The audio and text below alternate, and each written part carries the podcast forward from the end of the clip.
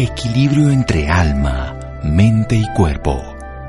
Bienvenidos a Sanamente, la cita con el bienestar. Dirige Santiago Rojas.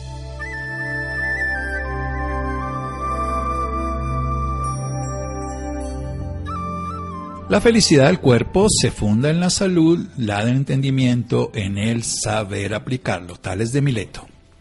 Buenas noches, estamos en Sanamente de Caracol Radio, mes de octubre. En el mundo se habla de esta enfermedad. Es muy importante conocer lo que consiste esta enfermedad, el diagnóstico, lo que no es la enfermedad, el tratamiento, la oportunidad que tienen hoy todas las mujeres del mundo de un buen diagnóstico y también saber que a los hombres también nos puede pasar, aunque sea de predominio femenino, el cáncer de mama es una realidad que nos puede dar también a los hombres. Vamos a hablar con Carolina Henao Restrepo. Carolina hace parte del equipo Avon en Colombia desde hace 15 años, donde se desempeñó en el área de comunicaciones y desde hace 8 años asumió el liderazgo de la Fundación Avon para las mujeres en el grupo de mercado andino, que significa Colombia, Perú y Ecuador. El propósito de esta fundación se ha amplificado vía alianzas estratégicas en eventos de alto impacto y campañas de sensibilización para generar conciencia sobre la importancia de detección temprana, específicamente del cáncer de mama, el cáncer de seno, y contribuir a eliminar las violencias contra las mujeres y promover la equidad de género. Carolina Henao Restrepo, Carolina Henao, buenas noches y gracias por acompañarnos. Doctor Santiago, muchísimas gracias a ustedes por la invitación. Feliz de poder estar acá con ustedes. Le envío un saludo muy especial a todos los oyentes de Sanamente. Bueno, y usted nos tiene algo muy especial que es una encuesta regional. Cuéntenos un poco a muy grandes rasgos porque seguimos para que lo desarrollemos después. ¿Qué es esta encuesta? Así es, doctor. Pues nos encanta poder contarles que desde la Fundación Econ para las Mujeres estamos presentando la encuesta regional de opinión pública sobre cáncer de mama 2021, que la llevamos a cabo en siete países de Latinoamérica, entre siete mil mujeres, y tiene como propósito escuchar las voces, los temores, el conocimiento, la ausencia de información que tienen las mujeres en estos países de Latinoamérica sobre el cáncer de mama, una enfermedad que detectada a tiempo es curable hasta en un 98% de los casos. Mm, exactamente, detectada a tiempo. Y esta encuesta nos va a mostrar realidades, no solo hipótesis. Y además contamos con un egresado de la Universidad de Caldas, como médico cirujano que se especializó en cirugía general y posteriormente en cirugía de mama y tumores de tejidos blandos, avalado por el Instituto Nacional de Cancerología aquí en la ciudad de Bogotá.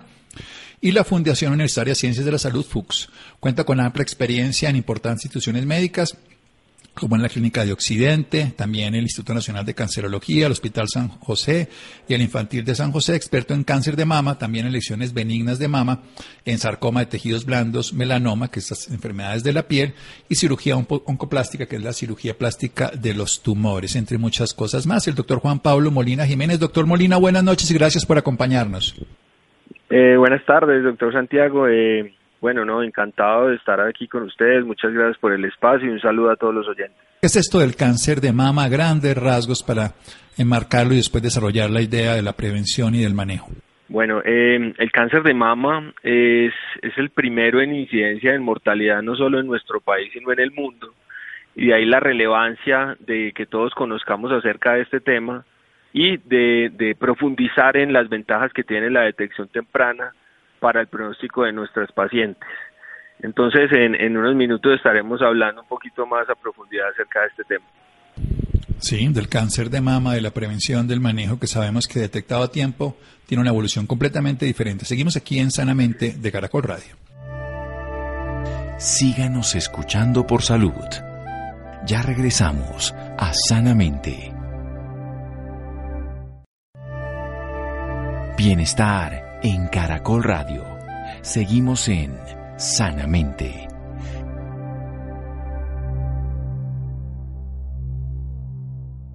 Seguimos en Sanamente de Caracol Radio con Carolina Henao, representante del equipo Avon, que nos trae una encuesta regional de siete países, siete mil mujeres que nos hablan de la realidad del cáncer de mama, y con Juan Pablo Molina Jiménez, médico cirujano de cirugía oncológica de cáncer de mama, que nos va a hablar también del cáncer de mama. Carolina Henao, cuéntenos de esta gran encuesta, de esta investigación y de estos resultados para saber cómo están las mujeres de Latinoamérica frente al cáncer de mama.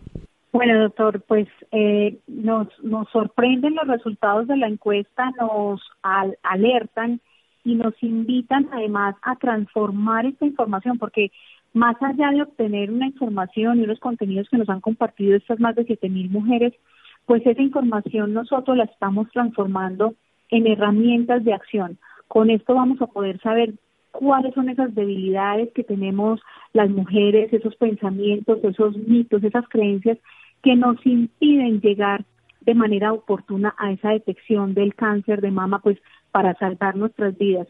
Y nos invita además a continuar reforzando nuestro mensaje hacia esos tres pasos fundamentales para, para esa detección temprana y es el primero de ellos la autoexploración mamaria, pues que conocemos también como el autoexamen, pero que definitivamente queremos comenzar a cambiar ese pensamiento del autoexamen, porque incluso la encuesta nos arroja esa una de esas creencias que las mujeres piensan que el autoexamen, por tener la palabra como tal examen, pues ya con eso quedaron examinadas, con eso quedaron check y ya no hay que hacer nada más. Entonces nos damos cuenta que no podemos seguir hablando de autoexamen, sino invitar a esa autoexploración de mamas y que cuando la hacemos, pues debemos buscar unas señales, reconocer las señales es el mensaje de la Fundación Egon para las mujeres y es que no sigamos buscando solamente bultos en nuestros senos cuando nos autoexploramos, cuando los tocamos, cuando nos paramos frente al espejo y yo ahí comienzo a desviarme un poquito, pero es que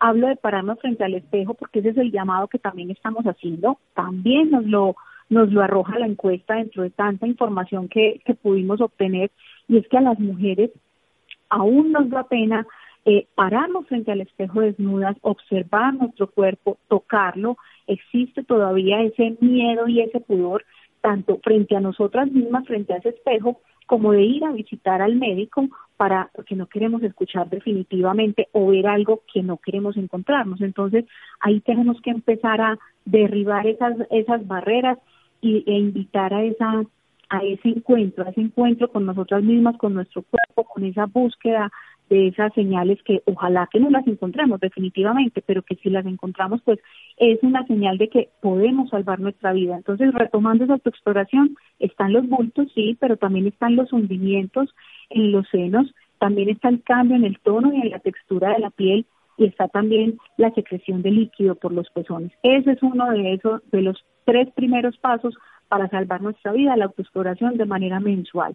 El segundo es el chequeo clínico anual, visitar por lo menos una vez al año a nuestro médico y visitar a ese ginecólogo, a esa ginecóloga, no solamente pensando en que no me he hecho la citología o pensando desde el sistema reproductivo, sino de una manera integral, y ahí hablamos de esa corresponsabilidad entre el, el, personal de la salud y la mujer, porque no podemos dejarlo la responsabilidad en manos del uno o del otro, sino que ambos tenemos esa responsabilidad por cuidar nuestro cuerpo, y es que cuando yo visito ese a ese profesional de la salud, pues le pida que por favor me haga un chequeo integral de mi cuerpo y me haga una valoración mamaria. Y el tercer paso es la mamografía. La mamografía después de los 40 años o incluso antes, eh, si tenemos en nuestro núcleo familiar pues antecedentes de cáncer de mama, es solicitar ese examen, pedir que nos lo que nos lo manden después de los 40 años. De esta manera pues podemos estar eh, salvando nuestra vida, hablando de esa detección temprana. Muy bien, autoexploración mamaria, que no solamente es no encontrarse masas que dejan tranquilidad y no es autoexamen porque ya no quedó chequeada, sino darse cuenta que es una parte integral de tres pasos. No solo son bultos, mirarse al espejo, mirar si hay hundimientos, el cambio, el, el tono, el color de la piel, pero también las secreciones haciéndose presión por el pezón para saber si hay cualquier tipo de secreción, la valoración médica anual y la mamografía que se debe hacer desde los 40, sin embargo en ciertas mujeres con antecedentes previos, familiares o alguna condición podría hacerse previamente con ecografía. Pasemos al otro lado, doctor Juan Pablo Molina, ¿por qué ocurre el cáncer de mama? Cuéntenos un poco incidencia, prevalencia, qué está pasando en nuestro país. Eh, bueno, doctor, eh, la, la causa eh, no es tanto genética como todos lo pensamos habitualmente. El 15% son genéticos y el 85% se denominan esporádicos porque todavía no sabemos una causa precisa. Parece ser que es un origen multifactorial. Eh, definitivamente sigue siendo el primero en incidencia. En nuestro país es de 44 por cada 100.000 habitantes por año, haciendo el primero en, la mujer, el primer tumor y de incidencia en la mujer, y también el primero en mortalidad eh, con un 11 por cada 100.000 habitantes por año. Esto se ha logrado controlar un poco el tema de la mortalidad con las estrategias de detección temprana que veníamos mencionando, las de la autoexploración mamaria, la de la mamografía y la del examen clínico anual, pero tal vez, eh, y es importante decirlo, la pandemia nos llevó un paso atrás, eh, lo que habíamos ganado tal vez se ha perdido un poco, incluso en el mismo estudio que menciona Carolina de opinión pública, eh, realizado por la Fundación Avon, nos muestra que siete de cada diez mujeres no asistieron a sus controles durante la pandemia. Y esto pues obviamente agrava toda la enfermedad. Es importante eh, tener muy claro el término de, detección temprana más que de prevención, porque nosotros vemos en nuestra consulta con cáncer de mama mujeres jóvenes, deportistas, que se alimentan bien y sin ningún otro problema eso no las hace estar exentas de presentar un cáncer de mama. Entonces, eh, hay algunos factores de riesgo, por supuesto, tener uno o más antecedentes familiares en primer grado y sobre todo que hayan sido diagnosticados antes de los 50 años, haber tenido antecedentes personales de biopsias con atipias o incluso antecedente personal de cáncer de mama. Eh, otras circunstancias que, que digamos tampoco elevan tanto el riesgo, pero sí son tenidas en cuenta son la obesidad, el consumo de alcohol y otras. Pero entonces recordar que ni por la edad ni porque llevemos una vida saludable estamos pues exentos de presentar una enfermedad Sí, entonces es multifactorial, solo 15% genético, o sea que el que no le haya dado a mi mamá, a mi tía, a mi hermana, significa que no me va a dar, y algunos factores de riesgo pero no son lo que llamaríamos en medicina inductores, sino promotores de salud, así como el cigarrillo induce el cáncer de pulmón, la obesidad, el sedentarismo, el alcohol promueve y favorece con otros factores de riesgos. ¿Cómo? O sea, una paciente cuando llega con una masa, con esto, ¿qué posibilidades tiene o no de tener un cáncer? Porque muchas dicen, ay, yo no quiero, yo no quiero. Pero obviamente si no fuera, bienvenido. Y si fuera, también bienvenido, porque se puede hacer un tratamiento. Claro, eh, bueno, hasta el 80% de los nódulos detectados en el autoexamen son benignos. Entonces es nuevamente la invitación a, no tener miedo de, autoexplorarse y si eh, eventualmente se detecta una lesión, consultar y, saber que incluso eh, la, el porcentaje es así de alto, 80% son benignos. Entonces es importante que vayan y consulten con el mastólogo, en la consulta nosotros pues hacemos un examen clínico profundo, eh, hacemos complementos ecográficos y evaluamos si esa lesión amerita o no tal vez la realización de una biopsia y dependiendo pues de ese resultado procedemos a observación o manejo quirúrgico. Bien, ya eso estaba el facultativo, pero una mujer, y esto que estaba diciendo ahorita la encuesta a través de Carolina, de que siete de cada diez mujeres, y que lo dijo usted, doctor, pero es grave. Siete de cada diez mujeres no asistieron a un control médico y evidentemente una enfermedad diagnosticada a tiempo cambia completamente el pronóstico. Usted nos estaba contando que 44 por cada 100 mil habitantes. ¿El rango de edad en qué orden está, doctor Molina? Bueno, doctor, eh, sigue siendo más frecuente en mujeres entre los 40 y los 69 años. Sin embargo, hay muchos estudios y, y en nuestro país hemos encontrado que hasta el 35% de las pacientes son diagnosticadas antes de los 50 años. De ahí la importancia que empecemos eh, toda la estrategia de detección desde, desde una edad más temprana. Entonces, en nuestro país todavía los lineamientos del ministerio son mamografía a partir de los 50 años. Eso se ha venido cambiando un poco y dependiendo del riesgo, lo hacemos desde los 40 años, incluso en pacientes que tienen eh, un alto riesgo por, por antecedentes familiares y genéticos, hacemos controles en una edad más temprana con resonancia magnética y otros estudios diagnósticos. Entonces, tener en cuenta que nunca es nunca se es demasiado joven o demasiado viejo para tener esta enfermedad. Sí, eso es lo que quería resaltar precisamente porque dicen, no, eso como le das a las abuelitas, a las posmenopáusicas, tal vez cuando yo estudié medicina esa era la idea, pero hoy la práctica demuestra lo contrario, nos habla que el 35% son mujeres premenopáusicas, o sea que una de cada tres ahí cualquier mujer le puede dar y que puede tener un estilo de vida saludable, cosa que ayuda, pero no evita en su totalidad. Vamos a hacer otro pequeño corte para desarrollar todas estas ideas con Carolina Henao Restrepo y Juan Pablo Molina Jiménez. Estamos hablando en el mes del cáncer de mama, de su prevención, de su diagnóstico temprano y de, por supuesto, de su curación cuando se integran todos los sistemas adecuados que se diagnostica y se puede tratar y un sistema de salud lo permite. Seguimos aquí en Sanamente de Caracol Radio. Síganos escuchando por salud. Ya regresamos a Sanamente. Bienestar en Caracol Radio. Seguimos en Sanamente.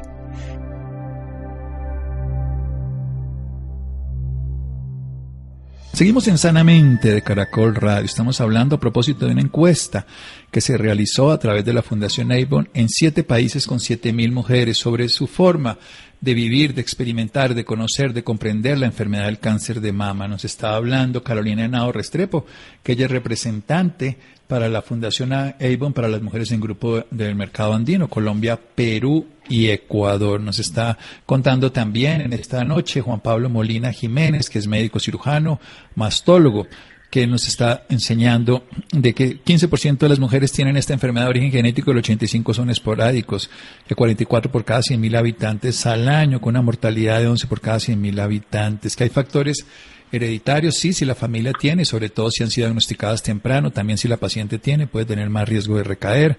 Hay factores que son promotores como la, o sea, que favorecen como la obesidad, como el alcohol. Pero también algo muy importante, cuando se hace la autoexploración, mensual la mujer se puede encontrar una masa y ese 80% de esas masas son benignas y consultar le daría tranquilidad y si no lo fueran le daría tratamiento.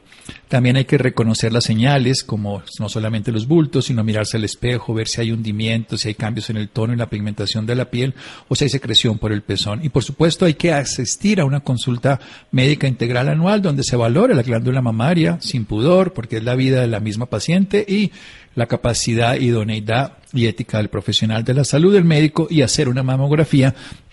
Y aunque la ley lo pide a los 50, sería mejor a los 40, pero sobre todo antes también, en mujeres que tengan antecedentes heredofamiliares o personales, se pueden hacer otros exámenes complementarios. Ya nos habla de la resonancia o la ecografía. ¿Qué más nos cuenta la encuesta, Carolina Henado, la encuesta que hicieron con 7.000 mujeres en, en siete países? Doctor, encontramos también en la encuesta pues esa importancia de la mamografía definitivamente.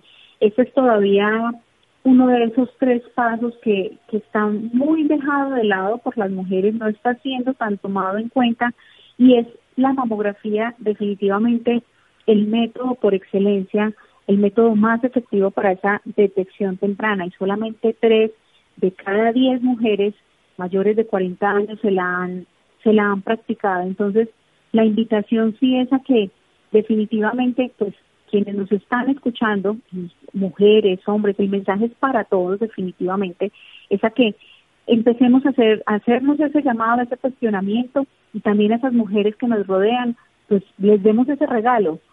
Le, o les demos de regalo la mamografía o les demos de regalo el mensaje de ya te hiciste la mamografía, ya consultaste a tu médico, ya separaste tu cita para, para el examen. Ese es un regalo de vida que nos debemos dar a nosotras mismas, así como ese dedicarnos tiempo, porque también hemos encontrado en, diferentes investigaciones cómo las mujeres siempre nos dejamos de últimas, cómo está entre nuestras prioridades el cuidado del otro, el cuidado de nuestra pareja, el cuidado de los niños, del adulto mayor, el trabajo, los quehaceres del hogar y nosotras estamos, y eso, estamos hablando de que a esto le destinamos más del 80% de nuestro tiempo, entonces nos estamos dejando menos del 20% a nosotras, a ese cuidarnos, a ese preocuparnos por nuestra salud, pedir la cita eh, médica, salir a caminar. Eso hace parte de estos hábitos de los que de los que veníamos hablando y de y de esta información que nos compartía el doctor Molina de 15% eh, de los casos pueden venir de factores genéticos, pero yo creo que esto hace parte de ese 85% eh, de esporádicos, todo ese ese ese tema de, de esa de esa salud integral, de esa tranquilidad, de ese equilibrio que nosotros estamos eh, dándole a nuestra vida, de esa esa conciencia que estamos teniendo con nosotras. No, no, digamos, responsable yo decir pues que la, el cáncer de mama está por estrés, pero definitivamente también esos eh, hay factores que, que inciden para que se despierten ciertos ciertas enfermedades como lo es esta. Muy bien, y estos exámenes complementarios, evidentemente que el sistema los cobija, pues son esenciales para los diagnósticos precoces y el tratamiento. ¿Qué diferencia hay precisamente, doctor Molina, en hacer un diagnóstico precoz, un diagnóstico tardío frente a toda la evolución de estos pacientes? Bueno, doctor, pues es, es muy importante. Eh, realmente nosotros tenemos unas estadísticas que describen, según el estadio de la enfermedad, cuál es el pronóstico. Eh, y el pronóstico definitivamente de los tumores tempranos es excelente. Tanto así que un estadio 1 puede llegar a ser 98% de supervivencia a 5 y 10 años. Quiere decir que eh, un diagnóstico de estos a tiempo es equivalente a, otras enfermedades crónicas y eh, recordarle a las, a las mujeres y a las pacientes pues que cuando se les menciona cáncer eso no significa muerte y que digamos ahorita a la luz de la evidencia y con todo lo que ha venido de conocimiento del cáncer de mama, eso nos ha llevado a tener unos pronósticos muy buenos, incluso mejorar los que eh, se diagnostican ya tardíamente. Sin embargo, diagnosticar tempranamente es lo que más salva vidas. Bien, ¿cuáles son los tratamientos que tenemos hoy en día para que nos haga como una revisión general de la cirugía, hormonoterapia, las terapias dirigidas, para entender, sobre todo para las mujeres, esto que nos está diciendo, que en buenas manos, con un tratamiento integral, hay una alta posibilidad de sobrevida y de curación? Bueno, lo primero que hay que resaltar es que hoy en día el tratamiento de las pacientes con cáncer de mama lo hacemos pues un grupo multidisciplinario que lo lidera el mastólogo, eh, que pues es un especialista en, mama, un subespecialista, eh, y entonces se lidera todo el equipo. Eh, una vez se diagnostica la enfermedad, procedemos a hacer un estadio clínico en donde evaluamos el tamaño tumoral, si tiene o no tiene ganglios asociados, si tiene o no tiene metástasis a distancia, y dependiendo de eso proponemos unos tratamientos. Cuando los tumores son pequeños y no hay compromiso ganglionar, por lo general hacemos cirugía de entrada, Ahora tenemos la posibilidad de hacer una eh, subtipificación de, del tumor y saber qué tumores eh, incluso no van a requerir quimioterapia. Eh, tenemos ahorita un arsenal de estudios genómicos que nos permiten evaluar más de manera más precisa el tumor y evaluar si requieren o no otros tratamientos más agresivos. Entonces, si son tumores pequeños, podemos ofrecerles en la mayoría de los casos cirugías conservadoras, eh, hacemos también una evaluación del ganglio, eso se llama ganglio centinela, en donde sacamos eh, un ganglio de la axila y, evaluamos si tiene o no tiene enfermedad. Eh, también hacemos otro tipo de cirugías en ocasiones un poco más grandes, si la paciente no puede ser llevada a otros tratamientos. Y cuando encontramos pacientes con estadios localmente avanzados, pues eh, definitivamente nos eh, tenemos que iniciar con un tratamiento de quimioterapia para tener una reducción tumoral antes de, llevarlas a, manejo quirúrgico y eh, lograr en lo posible eh, cirugías conservadoras.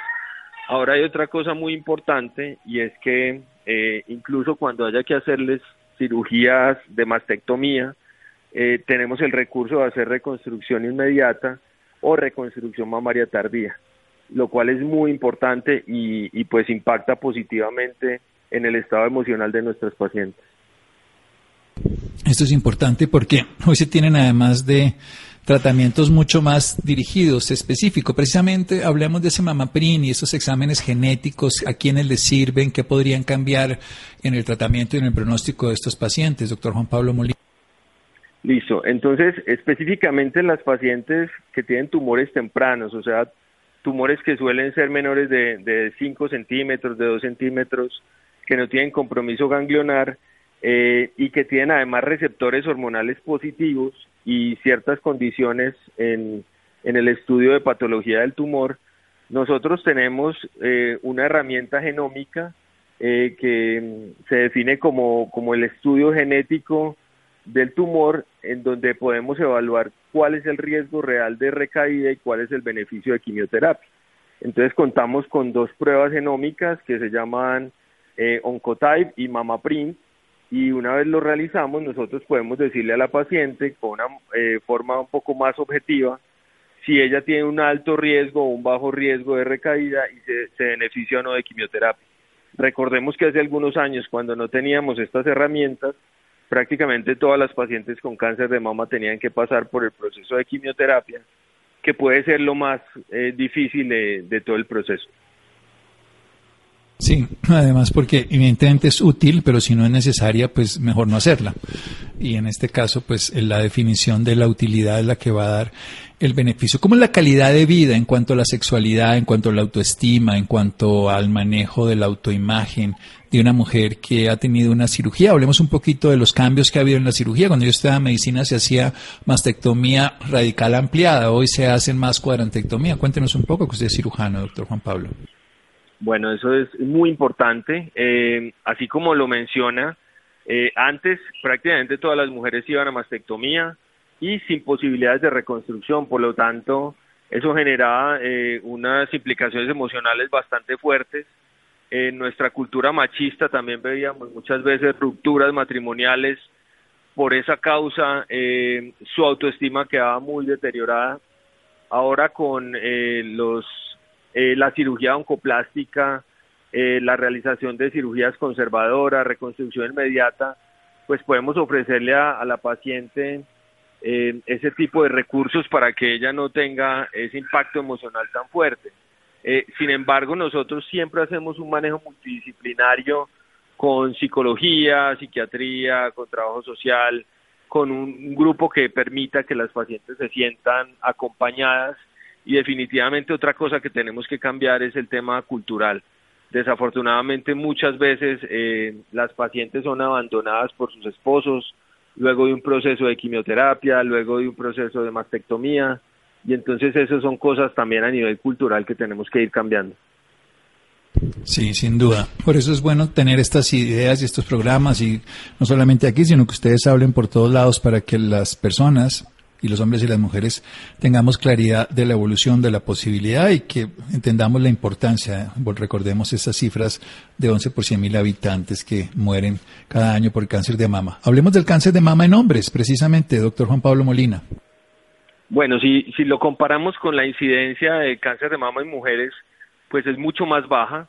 Y cuando vamos al lugar que ocupa el cáncer de mama en hombres, cuando lo vemos por género, pues es bajo pero eso no quiere decir que los, los hombres estemos exentos de eso.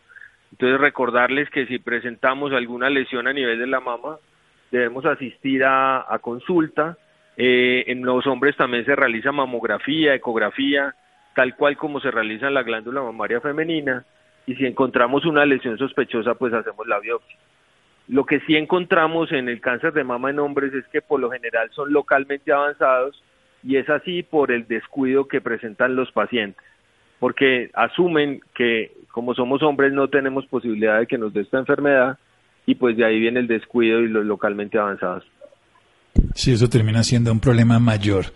¿Algún otro dato, Carolina Nao, para que nos cuente de esta maravillosa investigación y nos hable un poquito de la Fundación Avon?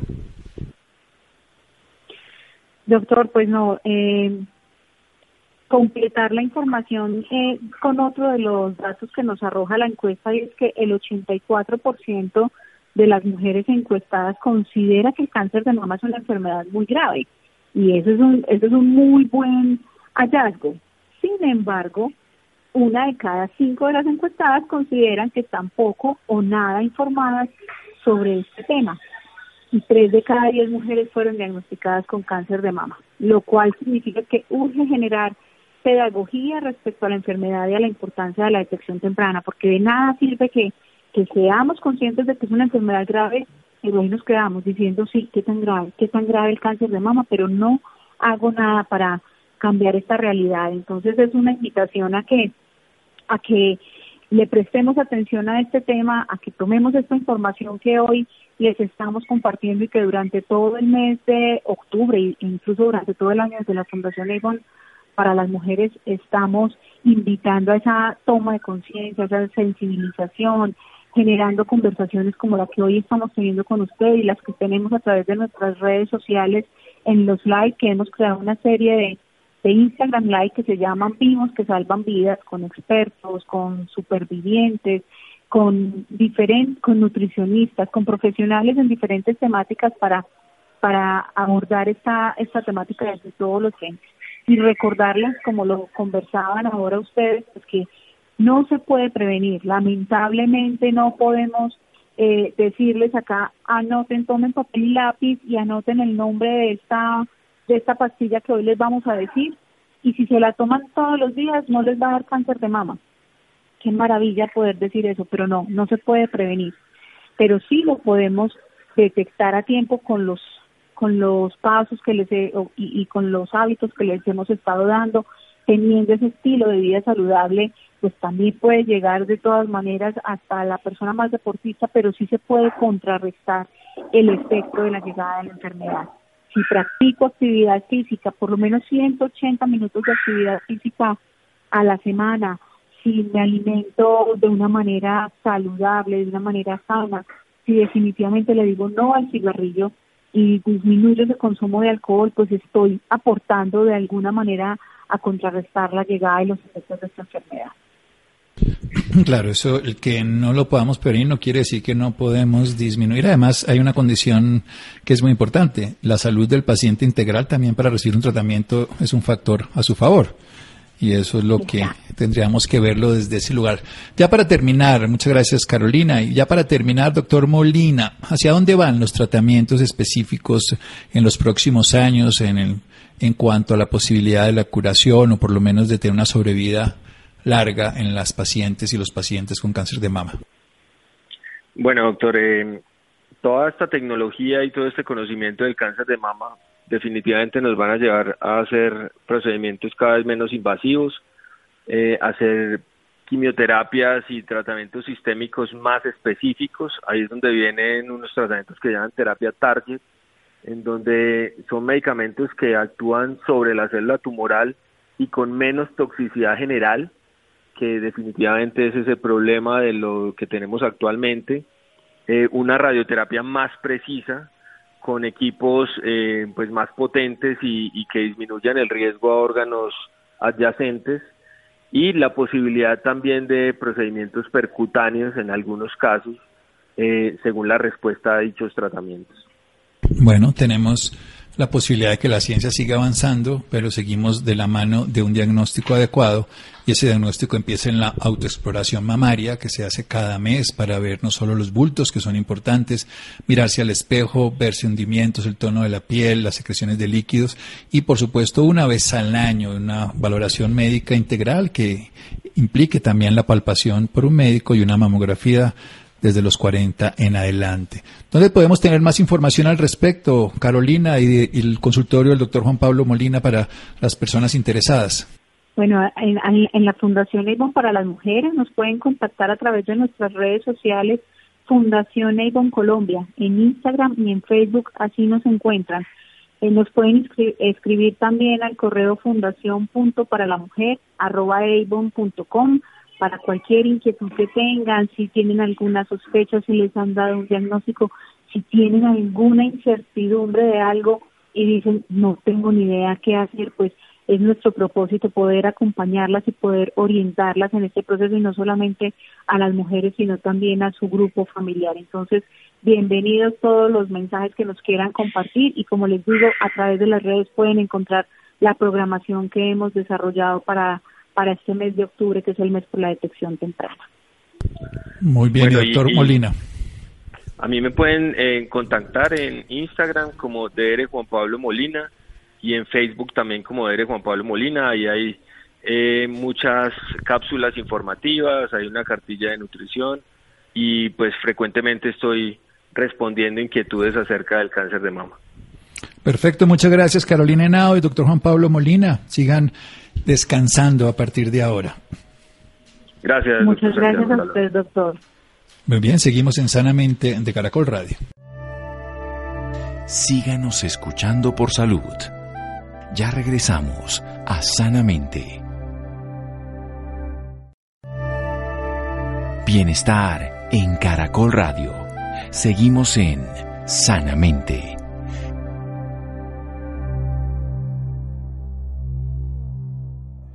Seguimos en Sanamente de Caracol Radio. Hay un tema muy importante que es la nutrición. La vacunación requiere una buena nutrición para un sistema inmune fuerte. De eso va a hablar Laura en esta noche. Laura, buenas noches. Muy buenas noches, Santiago, para usted y para todas las personas que nos sintonizan a esta hora. Claro que sí, Santiago, la alimentación saludable puede cubrir el aporte nutricional, pero cuando esta no es completa, equilibrada, suficiente y adecuada, no logra suplir las necesidades diarias mm, del paciente. En la noche de hoy está con nosotros para hablarnos más sobre este tema Claudia Angarita. Ella es nutricionista dietista egresada de la Pontificia Universidad Javeriana, especialista en administración hospitalaria de la Escuela de Administración de Negocios. Adicionalmente, es educadora en nutrición y coach nutricional. Doctora Claudia, muy buenas noches y bienvenida sanamente de Caracol Radio. Buenas noches, Laura y Santiago, ¿cómo están? Es un placer estar con ustedes eh, la noche de hoy. Bueno, doctora, para iniciar, háblenos un poco más de la importancia que tiene la nutrición en estos momentos de pandemia. Claro, Laura, mira, em, lo que se ha visto es que tener un estado nutricional adecuado eh, y también unos niveles en sangre adecuados de vitaminas y minerales eh, pueden mejorar o se puede optimizar el proceso de inmunización por COVID-19. Por el contrario, aquellos pacientes que están desnutridos o que están mal nutridos, es decir, que pueden tener también exceso de peso, pero con déficit de vitaminas y minerales, se ha visto que la eficacia de esta vacuna puede disminuir. Es por eso que nosotros desde la salud, los profesionales de la salud, estamos recomendando primero hacer un chequeo y analizar cómo está su situación nutricional y segundo, pues mejorar la alimentación y tener un consumo adecuado de vitaminas y minerales para mejorar el sistema inmune. Doctora, ¿y cómo podemos mejorar la alimentación? ¿Qué es lo más recomendable en estos momentos? Bueno, hay varias cosas importantes que tenemos que tener en cuenta y es que primero los adultos mayores es una población más a riesgo porque por todos sus cambios fisiológicos pueden disminuir la, primero el consumo, la ingesta de vitaminas y minerales y segundo pues también la utilización y la absorción de estos nutrientes. Y la población como los adultos, los adultos, los jóvenes y los niños pues que no tienen una alimentación saludable pues pueden tener este efecto. Por lo tanto, en toda la población es importante mejorar la ingesta de alimentos, aumentando más el consumo de alimentos frescos, naturales, aquellos alimentos que nos dan la naturaleza que son muy ricos en vitaminas y minerales. Por supuesto, mejorar un poco eh, la actividad física y cuando estos alimentos no no se pueda por diferentes razones, ya sean sociales, económicos, por disponibilidad del alimento, etcétera, es fundamental suplementar eh, estas vitaminas minerales con un multivitamínico que tengan eh, vitaminas del complejo B, por ejemplo, como la B6, B9, B12, también la vitamina C, la vitamina D y la vitamina E son indispensables para mejorar el sistema inmune. Y los minerales como el zinc, el cobre, el selenio y el hierro, que también pues la combinación de todas estas de vitaminas y minerales van a mejorar el sistema inmune. Por lo tanto, es súper importante escoger un muy, buen eh, multivitamínico que aporte todos estos nutrientes, dependiendo pues el grupo de edad a la que nos estamos refiriendo. Es muy importante decirle a todos nuestros oyentes por qué o qué puede ocurrir si una persona no se está alimentando de la mejor manera y se vacuna. Eh, lo que pasa es que nuestro sistema de defensa, eh, el sistema innato, por ejemplo, va a depender de, todos esos nutrientes que nosotros eh, comemos en el día a día. Eh, eh, la piel, por ejemplo, esas barreras que nosotros tenemos como las mucosas, el sistema gastrointestinal eh, y la producción de todos esos anticuerpos van a anticuerpos para defenderse pues de esos virus, en este caso pues del COVID-19. Eh, necesitamos de todos estos nutrientes para que esas células se produzcan y para que se dispare ese sistema, digamos, innato que tenemos de inmunidad. Si nosotros no tenemos unas cantidades adecuadas en sangre de esas vitaminas, no los consumimos no consumimos vitaminas, especialmente estas vitaminas del complejo eh, B, la vitamina D, la vitamina C, por ejemplo, eh, el zinc, el, el selenio, el cobre, eh, no los comemos, pues ese sistema de defensa no se activa. Entonces no va a haber un acople adecuado entre la vacuna y el, sistema de nosotros de defensa. No se van a acoplar correctamente y por eso puede disminuir la eficacia de la vacuna. Aquí es importante tener en, cuenta y es no es que la vacuna no sea eficiente, sino que el estado nutricional de la persona no está en las condiciones adecuadas para, digamos, crear esas defensas y crear esos anticuerpos y por lo tanto hay disminuye la eficacia de, de, pues, de las vacunas. Es por eso que si, con la alimentación no lo pueden lograr, eh, se deben utilizar eh, multivitamínicos especializados con estas vitaminas en las cantidades adecuadas que cubre el 100% de las recomendaciones diarias de, de estos nutrientes. Y estos multivitamínicos, ¿quiénes lo pueden utilizar? ¿Mayores de 70 años o también pueden utilizarlo los jóvenes? Claro, si yo tengo un adulto mayor, una persona ya mayor de 70 años, pues debe buscar un multivitamínico eh, que, que sea diseñado, que en su fórmula esté diseñado para cubrir esas necesidades eh, de vitaminas minerales para ese adulto mayor. Y lo mismo, si es un niño o un adolescente, se debería buscar en el mercado eh, multivitamínicos que tengan, digamos, esa, esa distribución especial para niños o para adultos o para las mujeres o para los hombres. Entonces, pues hay una gran variedad de, de vitaminas. Por ejemplo, el Centrum podría, que tiene eh, para todas las eh, edades, pues se podría escoger uno de ellos. También me gustaría que le diera algunos tips a las personas que nos están escuchando de cómo debería ser una alimentación balanceada. Claro, digamos que eh, aquí es importante tener en cuenta que antes de, vacunarse eh, deberíamos dar una alimentación saludable y no solamente para la sino para la vida en general. Entonces, esto lo ideal es aumentar alimentos, como decía inicialmente, frescos, naturales, que nos den la naturaleza y que estén incluidos, por ejemplo, una gran cantidad de frutas, verduras, vegetales, eh, granos enteros, eh, tratar de consumir una buena cantidad de proteínas, ya sea de origen animal o de origen vegetal, pero que todos estos alimentos pues sean, sean dados por la naturaleza. Disminuir la ingesta de alimentos ultraprocesados, ricos en sodio, en grasa, eh, ricos en azúcar, especialmente eliminar de la dieta el azúcar, eh, pues es fundamental. Aparte de esto, es eh, también, digamos, fundamental una adecuada hidratación, tratar de que los líquidos que nosotros tenemos sean ah, pues agua o que sean líquidos que no tengan azúcares o aditivos o colorantes, por ejemplo, entre más natural sean esos líquidos que nosotros llevamos a nuestro cuerpo, pues va a ser mucho mejor. Y especialmente antes de la vacunación, durante la, pues, el proceso de vacunación y posteriormente los días siguientes, esta hidratación es fundamental. Y pues nuevamente eh, hacer una muy buena actividad física. Se ha visto que la efectividad de la vacuna también mejora si uno realiza una buena actividad física. Y por último, pues adicionar las vitaminas y minerales por medio de un multivitamínico que ofrezca pues en las cantidades adecuadas estos nutrientes. Excelente, doctora. Bueno, y ya para finalizar, ¿dónde pueden encontrar más información las personas que deseen saber más del tema? Bueno, eh, hay muchas redes, lo importante es que siempre busquen, eh, digamos, eh, en las redes sociales que tengan una evidencia científica, que esté elaborada por profesionales de la salud. yo tengo un centro que es el Centro Colombiano de Nutrición Integral, en la página que es www.segnicolombia.com, ahí pueden encontrar mucha información sobre alimentación y nutrición. Perfecto, doctora Claudia, muchísimas gracias por esta valiosa información y por acompañarnos esta noche en Sanamente de Caracol Radio. No, muchas gracias a ustedes por eh, su invitación. Para mí es un placer haber estado con ustedes esta noche. Bueno, Laura, muchísimas gracias. Muchas gracias a Fer, a Ricardo Bedoya, a Jessy Rodríguez, gracias a Freddy. Quédense con una voz en el camino con Ley Martín. Caracol piensa en ti. Muy buenas noches.